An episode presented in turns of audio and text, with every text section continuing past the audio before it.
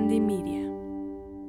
Bienvenidos amigos a un nuevo episodio del Peli Podcast de Peli de la Semana. Se está acabando el año ya, estamos hartos de este 2022 y siempre como que esperamos el 2023 o los siguientes años con ansias pensando que nos va a ir mejor y siempre nos va peor. Entonces espero que este año, por favor, si nos vaya mejor a todos y que este fin de año al menos nos lo pasemos lo suficientemente bien para no, este, bueno, para superar todas las penas del 2022. Y hoy decidí hablar, para ponernos en un tono más alegre, de una historia tremendamente deprimente, que es la historia de Georges Méliès. Georges Méliès, que todo el mundo conoce, que es el gran santón del cine, el gran artífice de, uno de, algunos de los efectos especiales más importantes, de algunos de los efectos de edición más cruciales dentro de la historia del cine, y que por razones que les voy a contar, tiene una historia bastante, bastante triste. Así que quédense conmigo para cerrar este año, como debe ser, con la historia de Georges Méliès.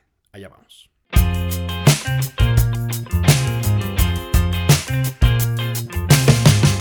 Pues resulta que Georges Méliès nació en Francia, como todos ustedes bien saben, era un chico parisino, nació en 1861, muchísimo tiempo antes de que los hermanos Lumière sacaran precisamente esta entrada del tren a la ciudad, que es esta, este footage fantástico de un tren entrando a una ciudad, que bueno, pues fue una de las primeras, no fue la primera imagen en movimiento que se hizo, pero sí fue la primera gran imagen en movimiento que se hizo y muchos consideran que es como la primera película, que realmente no es cierto, pero bueno, Sigámoslo creyendo. Ahora, esto sucedió en 1895, pero Méliès nació en 1861. Para que se den una idea, su carrera es muy interesante porque es un personaje que durante décadas se desarrolló en artes paralelos y en oficios paralelos y que por azares del destino un día acabó precisamente en 1895 bajo invitación de los hermanos Lumière en una función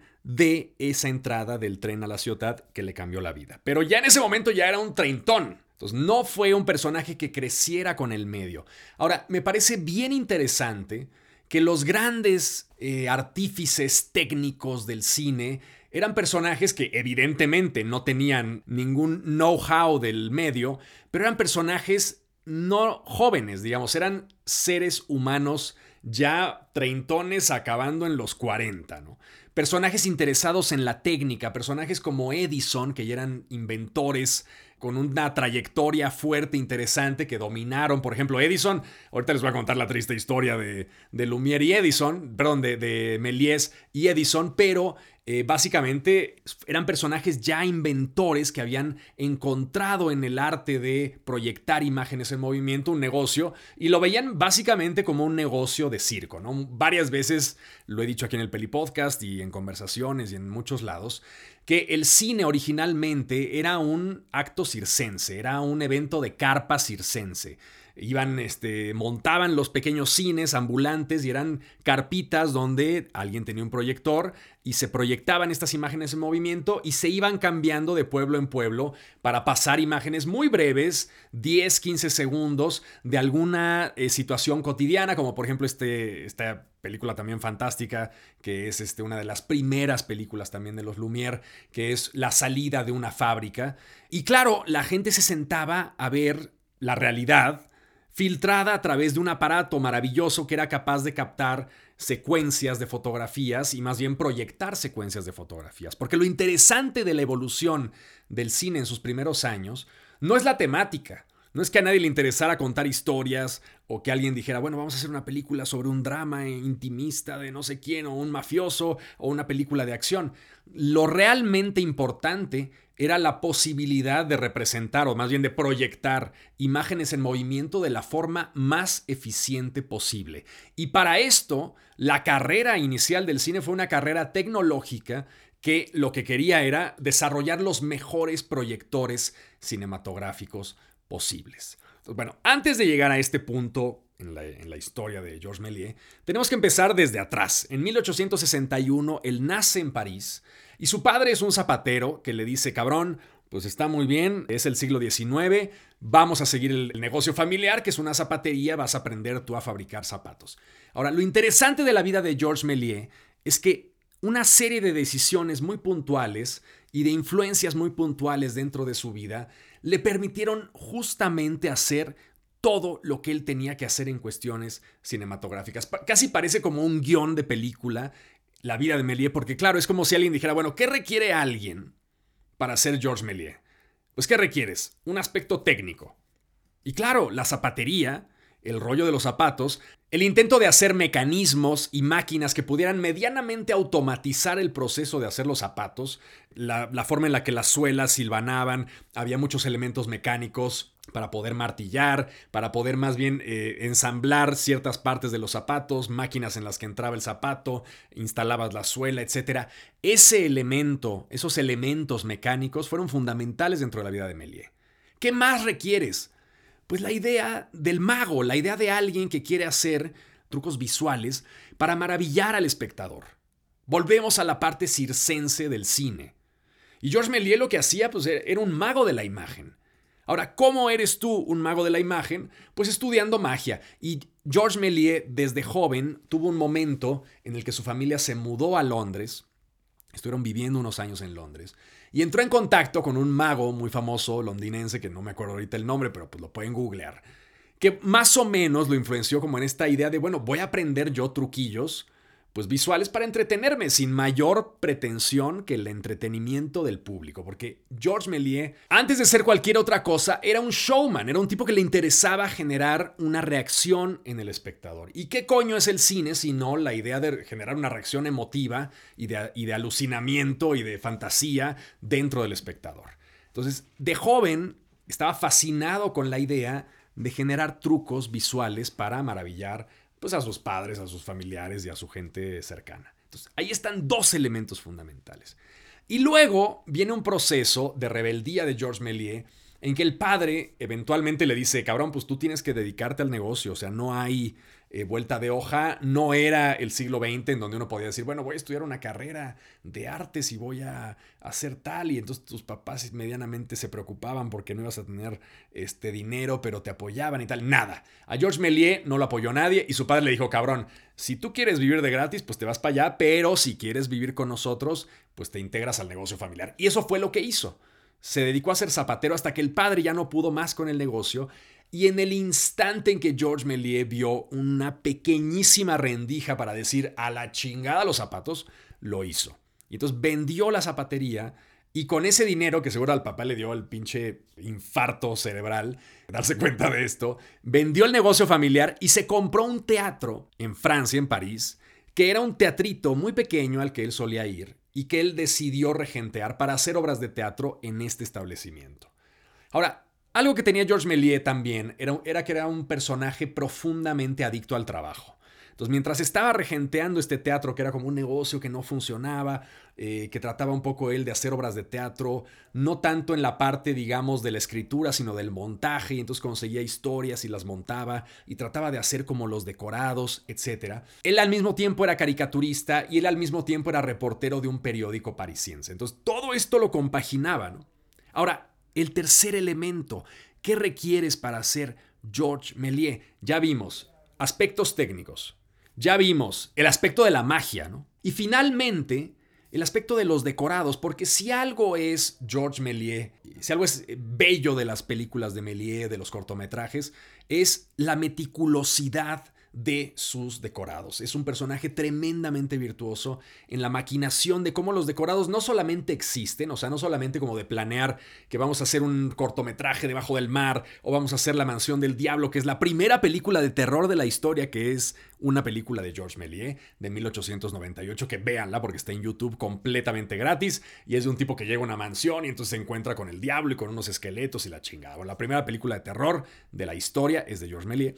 Y claro, todos esos decorados, no solamente la virtuosidad de George Méliès no tiene que ver solamente con el hecho de vamos a planearlos y a dibujar un pulpo por acá o un esqueleto por acá, sino la forma en la que esos decorados interactúan con los espectadores y con el protagonista o con los actores protagónicos. Porque son decorados que se desplazan, que suben, que bajan, que operan. En, el, en su película más famosa, que es El viaje a la luna, que es esta adaptación fantástica de, un, de una novela que les recomiendo también muchísimo, este, de, Julio Verne, que un poco es una novela maravillosa porque es, la historia de un, bueno, del primer viaje a la luna, pero claro, es una novela del siglo XIX y entonces la, la noción de cómo podía un ser humano viajar a la luna, pues no era un cohete impulsado por una serie de combustibles lentamente, sino era la idea de hacer un cañón. Entonces, lo verdaderamente hermoso de la novela, que bueno, es una novela de ciencia ficción, muy padre, porque pues tiene ciertos elementos pues, narrativos padres,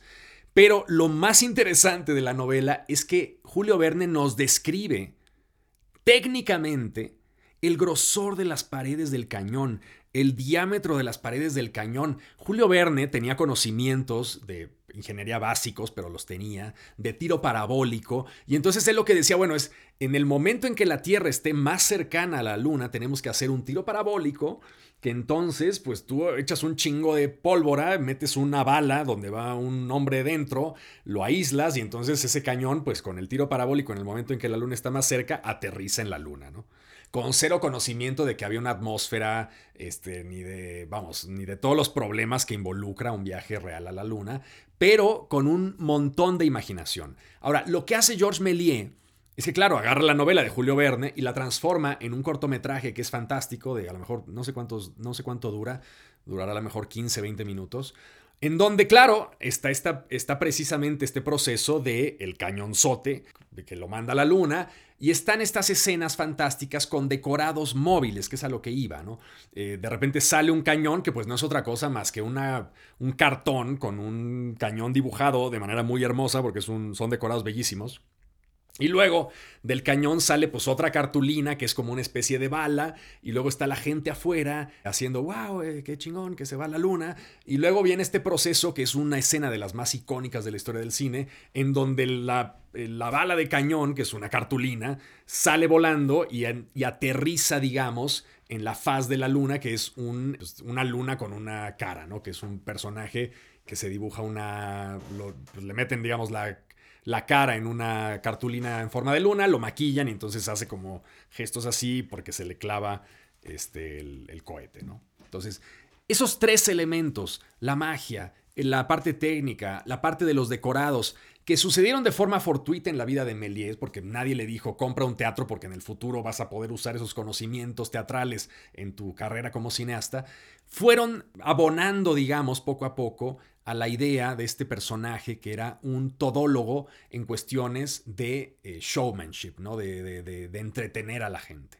Entonces, claro, con todo ese conocimiento, un Georges Méliès treintón llega y se sienta en una proyección de los hermanos Lumière y dice, Dios, qué carajo es esta puta maravilla. ¿no? Y entonces habla con los Lumière y les dice, señores, yo quiero formar parte de esto. Yo quiero subirme al tren del cine, yo quiero hacer... Y los hermanos Lumière le dicen, no, esto es nuestro, este, pues está muy bien que seas, este, que creas que eres un chingón, pero pues por aquí no va.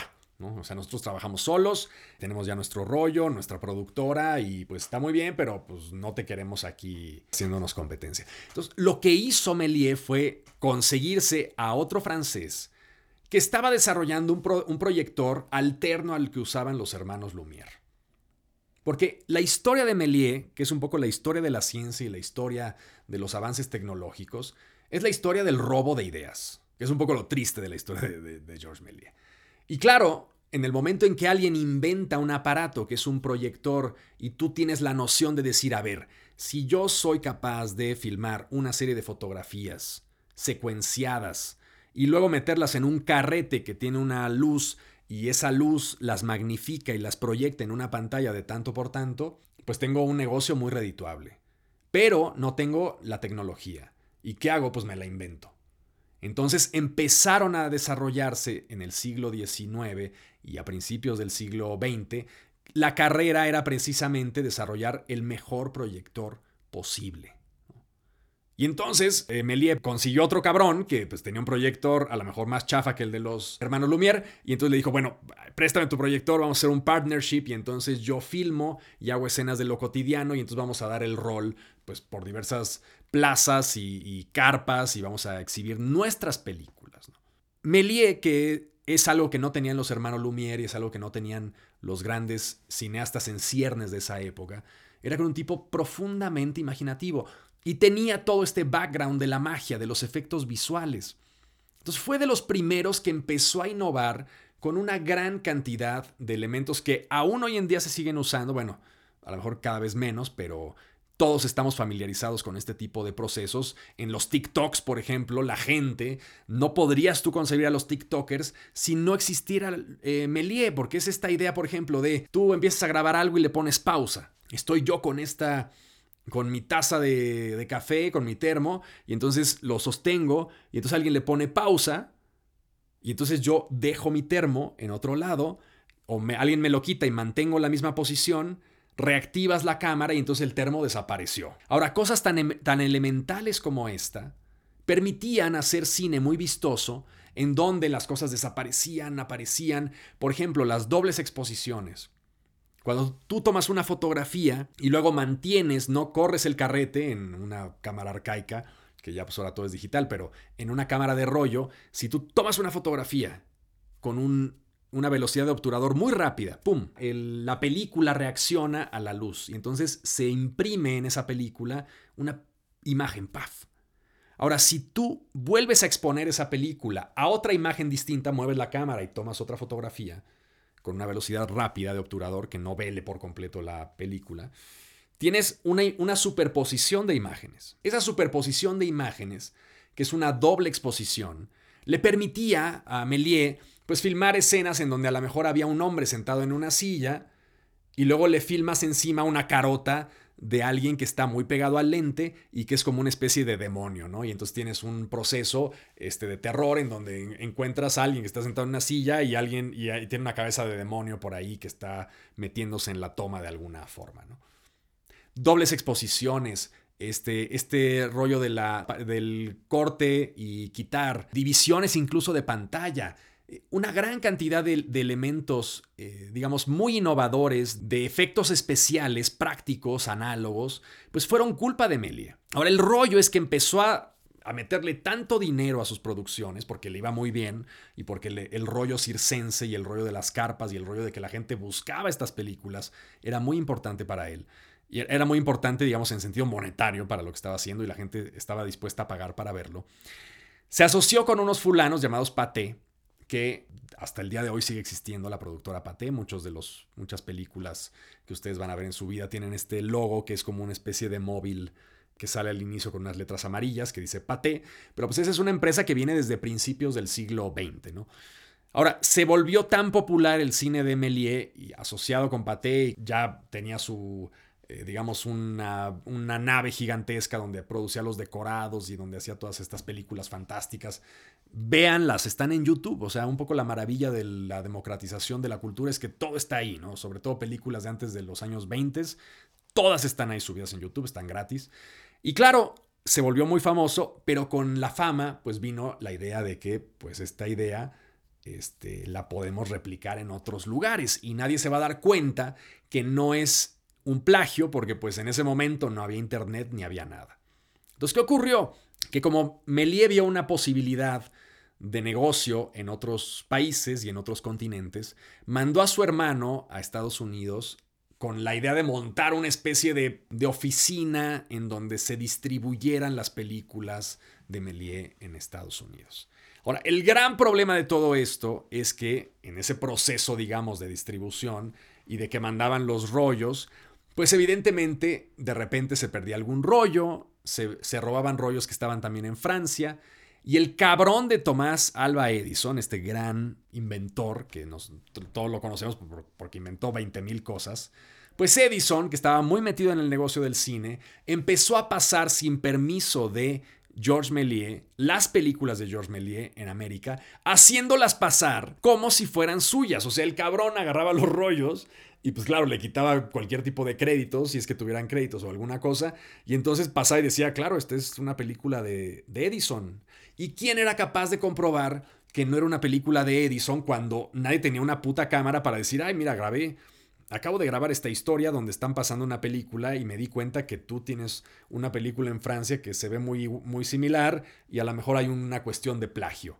No había la menor posibilidad de comprobar nada, ¿no? O sea, nada, absolutamente nada. Si tú pasas una película frente a 100 personas en una carpa, que es una película en donde hay una historia bajo del mar, y luego en Francia están pasando esa misma película, no hay el vaso comunicante de acusar al cabrón que está pasando esa película en Estados Unidos con el güey que está en Francia es inexistente. Sobre todo en un arte que era tremendamente nuevo, en un arte que era tremendamente amateur en el sentido de que ni siquiera había recintos para pasarlo. ¿no? O sea, de repente teatros que, que ya estaban como definidos como, como sedes de, dramaturgia, pues sí se usaban de repente para pasar alguna película, pero no existía la idea del cine como recinto, la idea del cine como, como butacas, como de alguien que pudiera sentarse.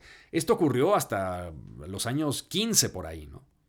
Pero en los primeros años, pues era una cosa de carpa. Entonces, la idea de que alguien estaba pasando una película de un francés y pues no había ni voces ni nada, era solamente la imagen y tú pues no sabías si esos güeyes que estabas viendo en pantalla eran franceses o gringos o mexicanos o de dónde eran. Y Edison hizo su agosto siendo un cabrón, porque pues obviamente para pasar a la historia, esta es una pequeña moraleja que siempre todos hemos sabido a lo largo de la historia de la humanidad, es que para pasar a la historia y para que la gente te recuerde, tienes que ser un cabrón. O sea, no hay de otra. Los hijos de puta son los que pasan a la historia y los güeyes que están tratando como de hacer sus cositas y ser buena onda y tal, rara vez llegan. No digo que sea una norma, pero suele suceder. Ahora, el caso de Georges Méliès es un caso triste porque este proceso de plagios constantes lo deprimió. O sea, simplemente él no vio la posibilidad de saltar a Estados Unidos como una empresa bien formada, decente, que, dijera, bueno, vamos a hacer un partnership para tratar nosotros de exhibir estas películas en Estados Unidos, porque sabemos, tenemos el know-how y tal. Y claro, en lugar de eso se la robaron y, y Melie quedó totalmente frustrado, triste, deprimido, eh, fracasó la empresa con su hermano, su hermano acabó dirigiendo unos westerns por allá, este, vamos, no hubo la posibilidad de que un artista de primerísimo nivel, que tenía todo el conocimiento técnico de ilusiones ópticas y de, y de escenografía y de tratamiento audiovisual de una, de una película, pudiera llegar a su máximo potencial. Y entonces constantemente lo fueron machacando, hasta que eventualmente, como el cine que hacía George Miller era un cine muy caro, porque dependías de una bodegota donde tenías tus escenografías y luego tenías que contratar un montón de actores porque son películas en donde no hay dos, tres actores, son películas corales en donde hay un montón de actuaciones. Muchas veces ni siquiera hay un personaje protagónico, sino que son situaciones que van ocurriendo eh, con una producción fantástica, complejísima, con decorados móviles que se subían, bajaban y se hacían. Era, era un cine muy caro. Eventualmente Paté rompe con él y se queda Melie con una deuda brutal. Una deuda brutal que lo sume en la frustración, que lo sume en la depresión, que lo sume en un estado de ánimo que pues lo termina destruyendo. Eventualmente, como suele suceder al menos, este, en este caso fue antes de su muerte, recuperaron el, gran santón de la Cinemateca Francesa, de repente pues dijo, oye cabrón, en los años 30 creo que fue, eh, dijo, pues este cabrón le debemos un montón, ¿no? Eh, fíjate nada más todo lo que hizo, ta, ta, ta, ta, ta. Y, ya era un tipo que estaba retirado, Melé ya no estaba haciendo nada de cine. en los años 20 mandó a la chingada absolutamente todo. Y en los años 30, el jefe de la Cinemateca recupera y restaura las películas de Méliès en un último intento por, o en un primer intento por valorar a un personaje que nunca había sido valorado, porque Méliès, ahora lo ubicamos como este gran dios del cine, pero en ese momento era un, este, un showman, sus películas no, no estaban revestidas de ningún tipo de valor. Muchas veces, eso es algo terrible también de la historia, muchas de sus películas se fundieron, porque como ustedes bien saben, en la Primera Guerra Mundial había una escasez de, de minerales y se requería la plata para poder hacer un montón de cosas. Y entonces, cuando vino la Primera Guerra Mundial, una fuente inagotable, bueno, no inagotable, pero una buena fuente de plata eh, era el celuloide, ¿no? Y entonces, claro, el nitrato de plata, pues lo, tú fundes el celuloide y lo que se conserva, pues es el, mineral, ¿no? Y entonces se usaba para la carrera armamentística y un montón de cosas. Entonces, buena parte de la filmografía de Méliès nunca la vamos a ver porque se perdió absolutamente en estos procesos de fundición que pues nos recuerdan, vamos, estas campañas brutales de los fascistas quemando libros en Berlín, ¿no? O sea, de ese nivel estaba la cosa.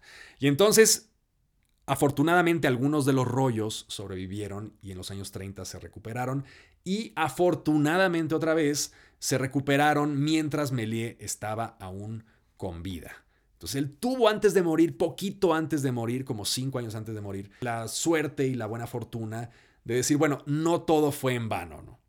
Porque siempre hay artistas y siempre hay genios que pues, mueren en la más abyecta pobreza, olvidados, este, tenemos al pobre Van Gogh que murió como un perro, vendiéndole sus pinturas a un posadero que, que ya hubiera querido saber lo que tenía. Y claro, afortunadamente en este caso, a pesar de que Melie murió en la pobreza, porque tampoco le dio mucho dinero saber que este, lo estaban revalorando, al menos sí tuvo la posibilidad de decir, bueno, no fue en vano todo lo que hice a lo largo de esos 15 años más o menos que estuvo activo y, e intensamente produciendo películas de primerísimo, primerísimo nivel. Eventualmente, en nuestros días, podemos ver sus películas en YouTube. Hay un esfuerzo también que, bueno, no me parece malo y está bastante lindo también, que es esta idea como de colorear las películas de, de Entonces hay unas versiones que las pueden encontrar también en YouTube seguramente, de El viaje a la luna y El viaje debajo del mar, la mansión del diablo creo que no está coloreada, pero las piezas clave, digamos, de la filmografía de Méliès traen este proceso de cuadro por cuadro. Alguien se dedicó a pintarlas con estas acuarelas este, diseñadas para celuloide, que se ven muy lindas y que, bueno, que recuperan un poco o revisten de un cierto glamour a, las, a los cortometrajes de Méliès. Entonces, en fin. Vean una película que a mí no me gusta nada en términos narrativos, pero que me parece una reconstrucción bien padre de lo que debió de haber sido el taller de Georges Méliès, que es Hugo. Este, es una película de Scorsese que, bueno, trata de un niño y lo que tú quieras, pero, pero uno de los personajes es eh, Georges Méliès y tiene como una reconstrucción súper, súper fiel de lo que era el taller donde se hacían precisamente todos estos cortometrajes. ¿no? La idea de estas escenografías montadas unas encima de otras para que pudieran deslizarse, el caos creativo de un montón de gente tratando de crear eh, escenas que, vamos, tenían colores vistosísimos y que, bueno, eh, al filmarse en blanco y negro, pues no se apreciaba, pero que tenían pues toda esa característica colorida, los trajes, etcétera. Creo que es una gran, gran reconstrucción que hace Scorsese, que es un tipo que sabe muchísimo de cine y yo al menos eso sí se lo, se lo respeto mucho. Entonces, véanla, vean por favor las películas de, de Scorsese, de Méliès, que conviene que las vean y que las analicen y que entiendan un poquito el proceso creativo de un arte que no estaba definido absolutamente nada, porque la gran maravilla del cine en, en esas épocas es que era un arte completamente nuevo. Imaginen eso, o sea, no tenemos ni la menor idea de lo que es eso. O sea, la posibilidad de que alguien esté creando las reglas de un arte del nivel del cine, ¿no?